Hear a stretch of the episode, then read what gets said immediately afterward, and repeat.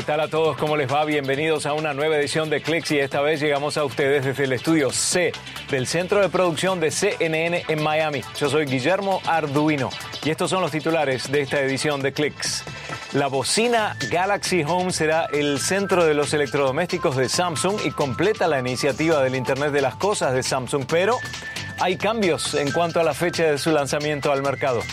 También una gran promesa de Amazon se concretaría en los próximos meses, no más especificaciones, entregas a través de un dron con su nuevo servicio Prime Air.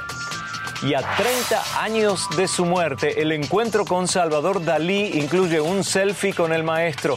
La diferencia entre un hombre loco y yo, decía Dalí, es que yo no estoy loco. No es locura, es arte y hoy lo mezclamos con la tecnología. Gracias a Michael Fitch, que está en el control F desde la ciudad de Atlanta. Bueno, Apple celebró en San José, California, uno de sus grandes eventos anuales, la Conferencia Mundial de Desarrolladores. En el primer día de esta WWDC, por sus siglas en inglés, ya tenemos varias novedades, como por ejemplo el nuevo MacBook Pro, que viene con un diseño muy parecido al de un rallador de queso.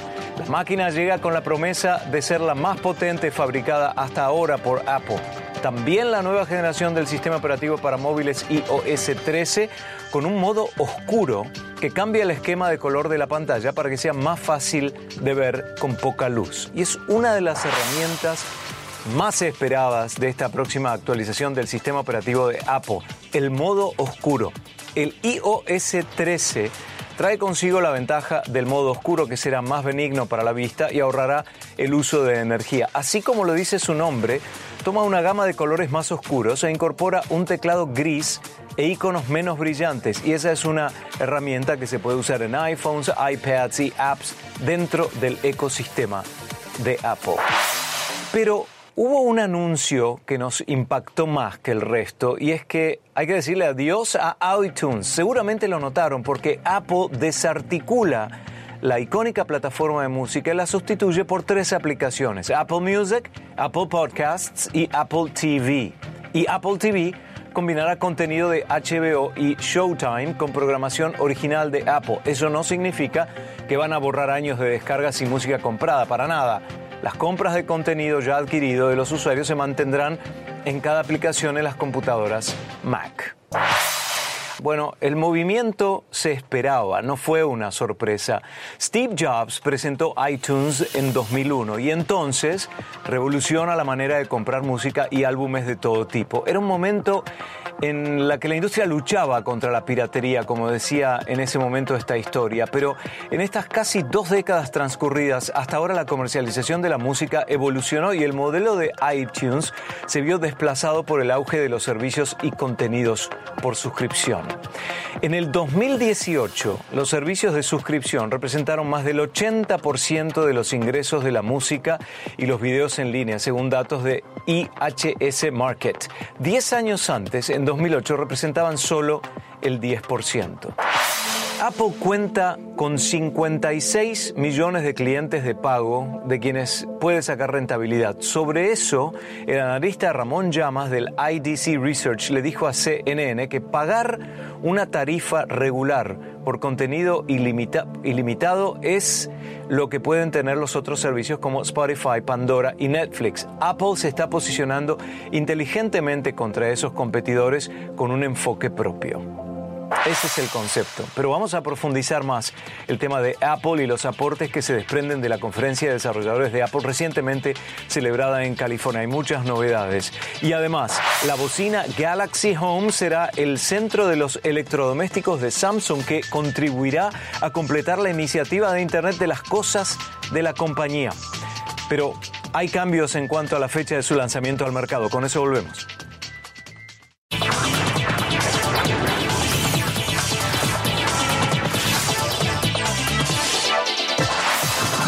California tuvo lugar la conferencia de desarrolladores de Apple, como decíamos antes de ir a la pausa, es un encuentro donde se presentan las novedades de los productos y servicios de esta firma. Y le preguntamos a Eduardo Arcos, director de Hipertextual, ¿qué le había llamado más la atención?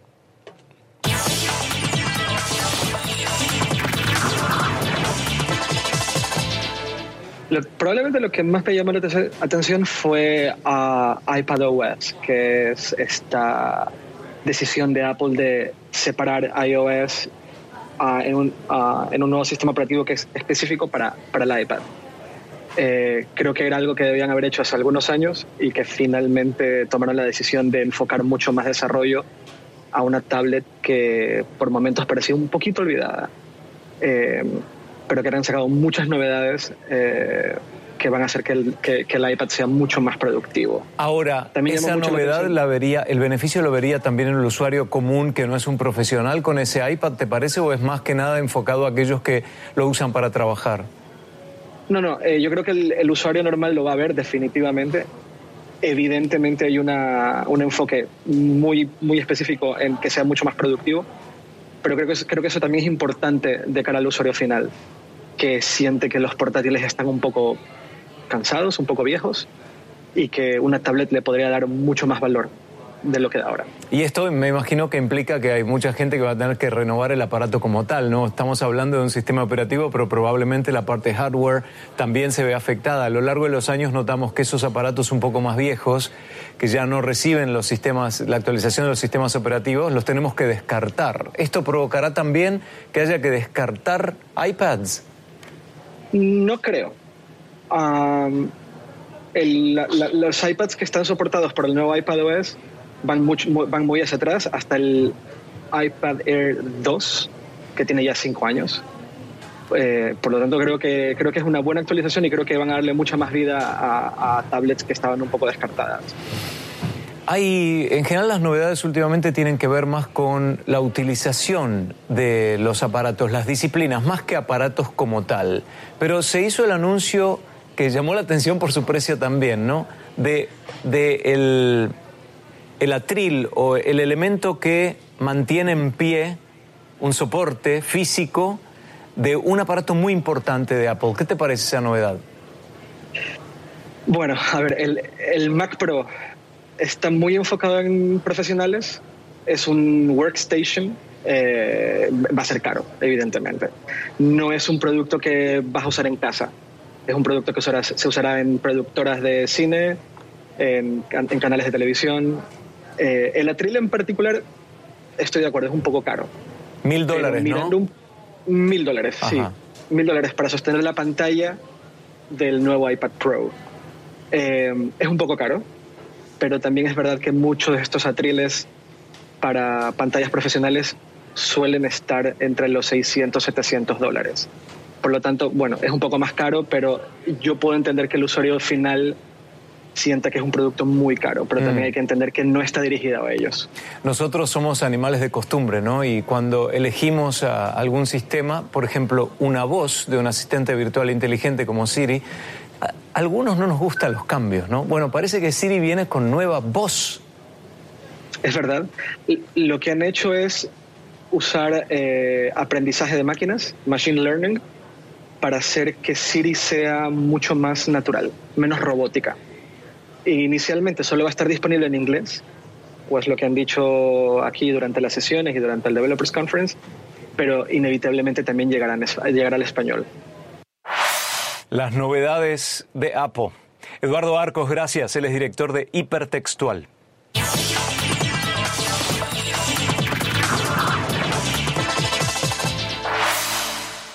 El primer asistente virtual inteligente de Samsung retrasa su lanzamiento más allá de la fecha inicial que era el primer trimestre de este año. La bocina Galaxy Home será el centro de los electrodomésticos de Samsung y contribuirá a completar la iniciativa del Internet de las Cosas de la compañía. La competencia de Apple, Amazon y Google es notable y dispositivos como estos requieren de la aprobación de la Comisión Federal de Comunicaciones de Estados Unidos. La calidad de sonido de un aparato como este los distingue, mientras que sus funciones inteligentes dependen de otros factores. Pronto veremos las diferencias. Hay dos nuevos productos que salen al mercado y son de la marca Asus o Asus. Es la ZenBook Pro Duo y la ZenBook Duo. Y la propuesta de la marca Asus o Asus tiene que ver con el concepto de think outside the box, como dicen en inglés, o pensar más allá de lo convencional, desde una nueva perspectiva. Y en este caso se relaciona con la producción profesional en forma remota y móvil. El concepto comprende más que velocidad de operación, es también el uso de pantallas en una sola computadora portátil y asegura ACES que se le puede decir adiós a maximizar y minimizar pantallas para trabajar fuera de la oficina. Ustedes si trabajan en forma remota saben muy bien a lo que me refiero.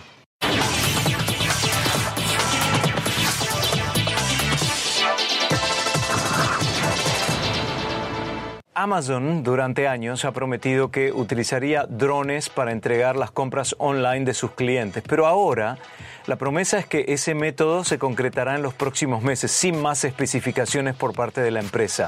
Signos de pregunta, ¿no? Las entregas serán a través de un dron que combina la tecnología de un avión con la de un helicóptero.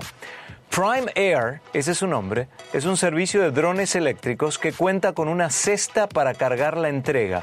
Los paquetes deberán pesar menos de 2 kilos y medio y la distancia del punto de origen al punto de entrega no podrá superar los 20 kilómetros. Estos drones usarán sensores ultrasonido y térmicos para determinar si hay algún objeto en su camino que deba evitar, reaccionar en todo caso como corresponda y finalmente concretar la entrega.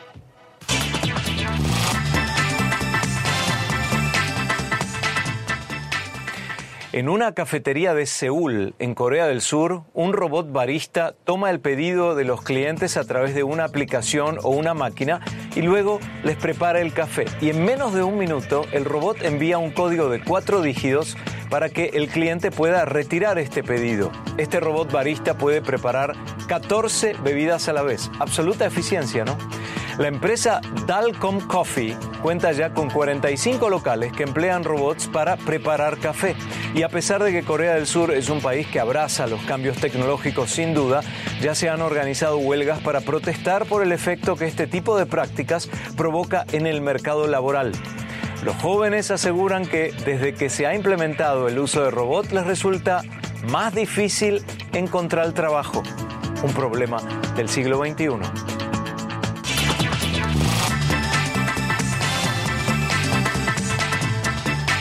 El sueño de muchos, una rueda de auto que no se averíe. Michelin y General Motors aunaron fuerzas para reinventar la rueda de los carros. Es una cubierta sin aire que se llama Uptis un sistema de rueda a prueba de pinchaduras y única en su tipo. Tiene el aspecto de una rueda antigua, pero según General Motors es mejor para los conductores y para el medio ambiente. Las pruebas comenzarán en las calles y carreteras de Estados Unidos durante este año con los vehículos Chevrolet Bolt. No sé si habrán notado que Google Maps tiene ahora una nueva herramienta para los conductores de vehículos. Google ahora incluye indicadores de límite de velocidad en las calles o rutas que transitamos y además nos alerta sobre la presencia de cámaras eh, de exceso de velocidad. Estas funciones están disponibles en Estados Unidos y también en unos 40 países, pero por el momento parece que solo lo advierten los usuarios de aparatos con sistema operativo Android. Resulta que Google adquirió la aplicación Waze y poco a poco fue incorporando características de esa app para el uso de Google Maps. Y esa adquisición fue en el 2013. Bueno, otro tema, a 30 años de su muerte, el encuentro con Salvador Dalí incluye un selfie con este maestro. La diferencia entre un hombre loco y yo, decía Dalí, es que yo no estoy loco. No es locura, ¿eh? es arte. Y hoy lo mezclamos con la tecnología.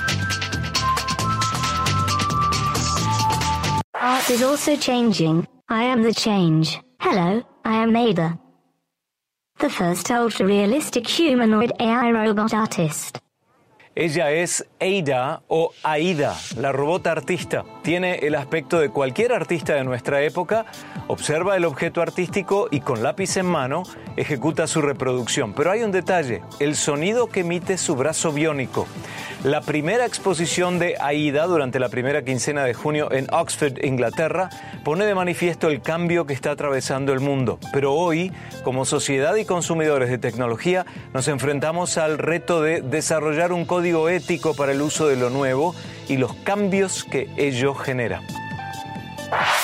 Saben que en el Museo de Salvador Dalí en St. Petersburg, en Florida, hay más de 2.000 obras del pintor español, desde óleos, dibujos, acuarelas, hasta grabados, fotos, documentos y demás. Y para los visitantes del museo, todo comienza con un 1, 2, 3, un selfie con Salvador Dalí.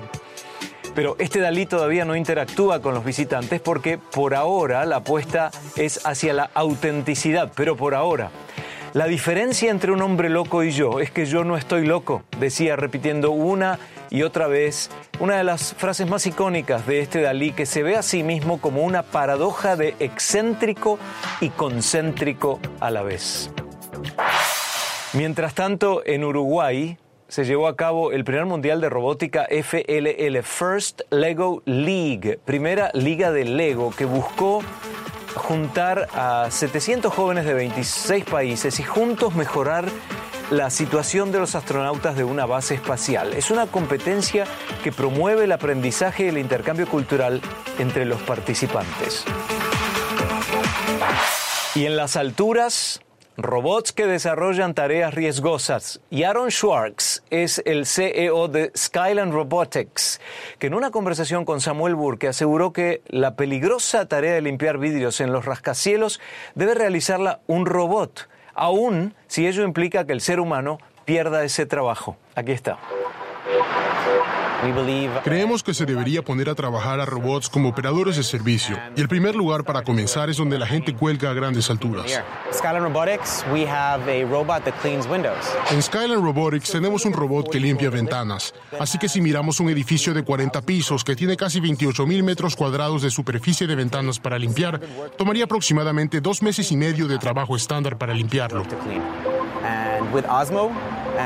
Con Osmo y con tan solo dos supervisores podemos hacer el mismo trabajo en una semana. El robot mapea el edificio en 3D. Al acercarse al edificio, cada obstáculo que pudiera tener, como una mano que surge o una ventana que se abre, el robot se autocorregirá y lo evitará para no romper una ventana.